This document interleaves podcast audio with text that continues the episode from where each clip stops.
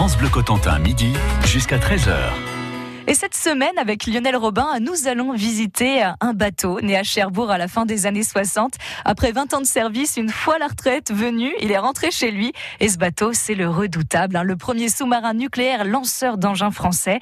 Richard Choquet a navigué deux ans à bord à la fin des années 80 et c'est lui qui sera notre guide pour cette immersion particulière. Bon, bah, on va rentrer dans le sous-marin par la porte qui a été prévue à cet effet. Donc à l'arrière du sous-marin. Alors, et là, on rentre bah, dans le vif du sujet immédiatement. Où est-ce qu'on est là? Alors là, c'est ce que l'on appelait la tranche A. Nous sommes en zone arrière. C'est la zone où en fait il y a toutes les machines de propulsion du bateau, propulsion, de production d'électricité également pour euh, pouvoir assurer le fonctionnement des installations du sous-marin. Alors, si vous le voulez bien, on va faire un point d'histoire au début. Euh, là, on est dans une machine qui date euh, de la fin des années 60, technologie des années 60, puisqu'il a été lancé en 1967. Il y avait le général de Gaulle qui avait fait le déplacement pour l'occasion. C'était une machine extrêmement moderne pour l'époque Alors, tout à fait. Il faut bien se rendre compte qu'il a fallu tout concevoir en même temps. Il a fallu d'abord faire un sous-marin de 9000 tonnes. C'était le plus gros euh, de l'époque. La propulsion nucléaire, bah, il a fallu faire un réacteur. Là encore, il a fallu tout concevoir, aussi bien les métallurgies que le combustible, que les organes, hein, le, pressuriseur, les échangeurs, euh, ces choses-là. Et ça a été fait en un temps assez record et en plus avec des contraintes spécifiques aux sous-marins. Par exemple, le réacteur, bah, il fallait qu'il puisse résister à un grenadage, donc à des accélérations, des vibrations, et que tout ça soit si c'était très très moderne à l'époque. On appelait ça la, dissuasion, c'était un, concept important à l'époque Alors oui, la dissuasion c'est un concept euh, très important qui était arrivé euh, dans les années 60. Euh, hein. En fait, même dans les années 50, en 56, les événements du canal de Suez ont accéléré le fait de posséder l'arme de dissuasion nucléaire qui est une arme euh, politique. Hein. Ce n'est pas une arme d'emploi. Le but de cette arme, c'est euh, d'empêcher la guerre. Hein. Et donc le rôle de ce sous-marin, c'était de, faire pression à l'époque de la guerre froide, justement sur le camp d'en face, c'est-à-dire le, côté soviétique, on va dire. Alors tout à fait. À l'époque, c'était dirigé euh, essentiellement contre l'URSS. Et donc d'ailleurs les, zones de navigation étaient euh, à proximité de, l'URSS. Hein. C'était l'objectif à l'époque. La légende veut que les sous-marins se planquaient sous les glaces de l'Arctique. Est-ce que c'est vrai ça? Bah, Je pense que le mot légende est assez approprié. Alors, euh, c'est simple. Hein. Les, missiles de l'époque, donc ça, ce sont des choses connues, avaient une portée de 2 à 3 000 km. Donc, il fallait se trouver à 2 à 3 000 km de l'objectif. Donc, on voit bien que euh, les mers arctiques, c'était notre, euh, notre endroit de prédilection. À l'époque, les missions duraient en moyenne 70 jours, deux mois et demi sous l'eau pour l'équipage qui comptait 135 hommes. Alors, évidemment, on ne partait pas comme ça à l'aventure. Hein. Tout était prévu pour que la mission se déroule sans accroc. Et dans une poignée de minutes, on va retourner hein, dans ce sous-marin impressionnant de 128 mètres de long. Restez à l'écoute.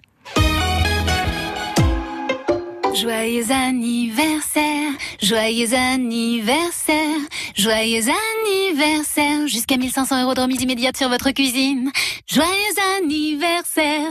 Jusqu'au 29 octobre, c'est l'anniversaire des prix bienfaits chez La Paire. Et on vous offre jusqu'à 1500 euros de remise immédiate sur l'achat de votre cuisine. La Paire, le savoir bien faire. Cuisine, salle de bain, menuiserie. Conditions sur lapaire.fr.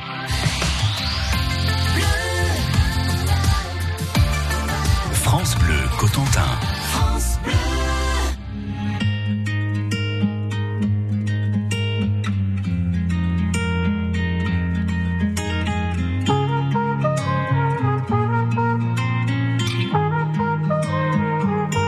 Je veux des problèmes je veux que tes galères deviennent les miennes.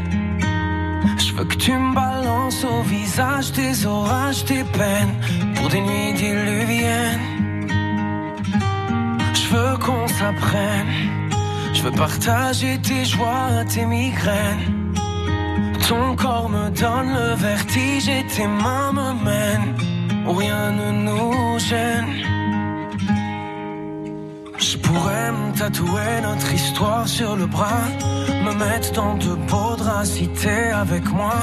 C'est toi dans ce monde de fou, je le sais, c'est tout. Et je voudrais que ça dure longtemps. User ma peau sur la tienne. Un jour j'oublierai tout jusqu'à mon nom. Je saurai simplement que t'es là, que t'es belle, que t'es mienne. Je voudrais que ça dure cent ans. Que jamais la raison n'atteigne. Cet aveu, cette envie de rêver tous les deux quand même. Jusqu'à ce qu'un jour nos deux yeux s'éteignent.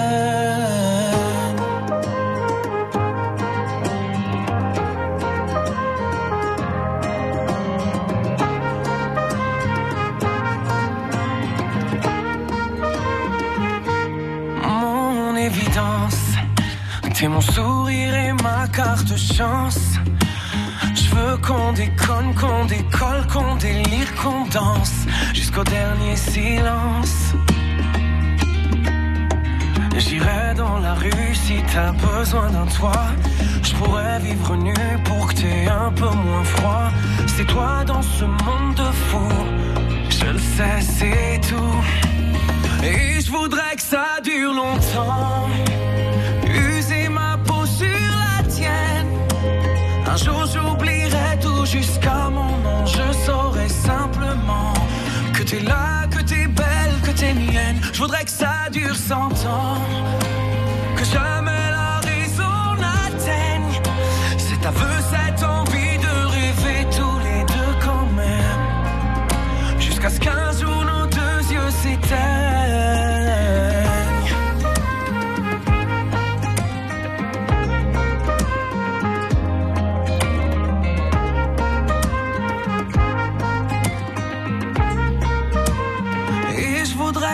dure longtemps. User ma peau sur la tienne.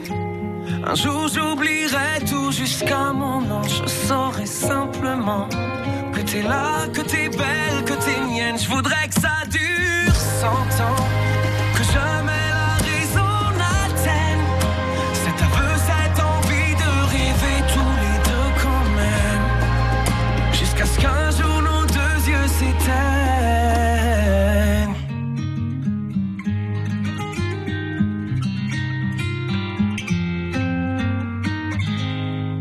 Voilà qui est très très doux et tout en douceur, c'est Amir, longtemps sur France Bleu Cotentin. France Bleu Cotentin, midi jusqu'à 13h. Et aujourd'hui, avec Lionel Robin, nous sommes à bord du Redoutable, un sous-marin nucléaire devenu un musée à la Cité de la Mer de Cherbourg. 18 mois de travaux ont d'ailleurs été nécessaires avant qu'il puisse être ouvert au public. Avec Richard Choquet, un ancien sous-marinier qui a navigué sur le redoutable, eh bien nous allons voir aujourd'hui comment était mise en œuvre l'équipage qui comptait 135 hommes. Un bateau comme ça avait deux équipages, on appelait un équipage bleu et un équipage rouge, qui se relayaient. Il existait également un équipage vert qui permettait de, piocher quelque part hein, des remplaçants. On s'arrangeait pour changer à peu près un tiers de l'équipage à chaque patrouille. Et puis, ben, il y avait ça euh, six fois, puisqu'il y avait six sous-marins euh, à la FOST, hein, aux Forces Océaniques Stratégiques euh, à l'époque. Et donc le départ se faisait de, de l'île Longue à Brest. Voilà, le départ se faisait de l'île Longue. De là, euh, nous étions euh, escortés, bien entendu, hein, avec euh, des bateaux de surface qu'on appelait nos, nos chiens de garde, jusque dans le golfe de Gascogne, puisqu'on plongeait dans le golfe de Gascogne. C'est un bateau qui est assez long, hein, il fait quand même euh, euh, 129 mètres, hein, en, en arrondissant un petit peu. Donc on peut pas plonger euh, là où il y a que 60 mètres de fond. euh, voilà, la, la Manche, la sortie de Brest, tout ça, c'est un peu, il n'y a pas assez d'eau. Bon bah on va commencer la, la visite, la visite de ce sous-marin. Alors vers où va-t-on progresser? Parce que là on est dans la salle des machines, il y avait beaucoup de bruit d'ailleurs. Où est-ce que vous nous emmenez alors?